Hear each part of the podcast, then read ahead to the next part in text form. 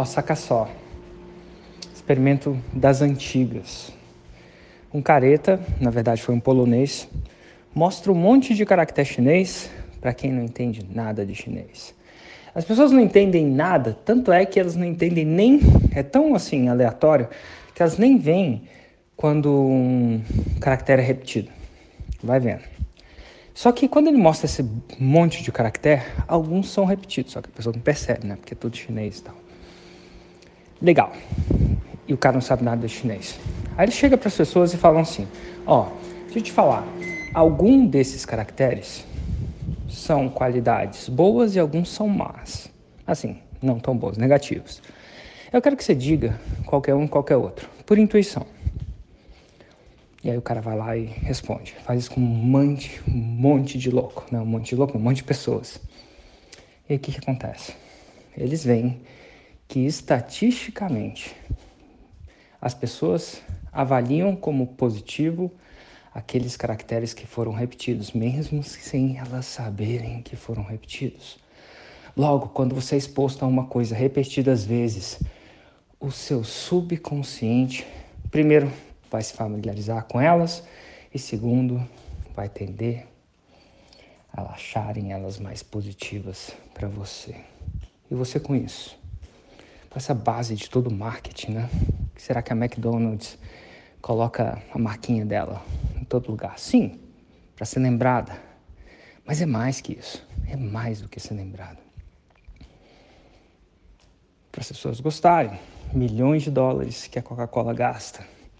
Na Copa do Mundo, então. Só bota o logo lá. É engraçado que isso funciona no nível subconsciente. Mesmo que você não goste de alguém, se você continuar vendo essa pessoa repetidas vezes, o que, que vai acontecer? Você vai tender a achar ela mais positiva. Vai vendo. É muito louco isso. E é por isso, entre zilhões de outras coisas, que você tem que aparecer repetidas vezes para as pessoas, para ser lembrado. Ah, tá, ser lembrado. Para apresentar sua proposta. Ah, tá, apresentar sua proposta mas para você, as pessoas começarem literalmente a gostar de você.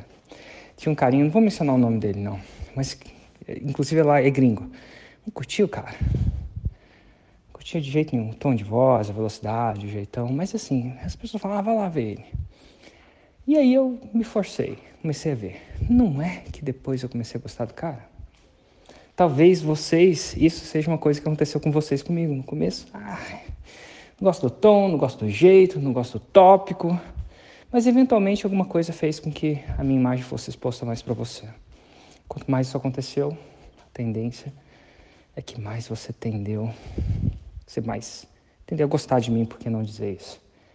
E as pessoas compram aquelas pessoas que elas gostam mais. Hoje em dia com a internet, hum, quando você publica conteúdo de valor, clássico, né? Básico. Mas não é só para gerar reciprocidade, não. Isso acaba gerando uma força invisível e inconsciente. As pessoas começam a gostar mais de você. Simples assim. Fica a dica.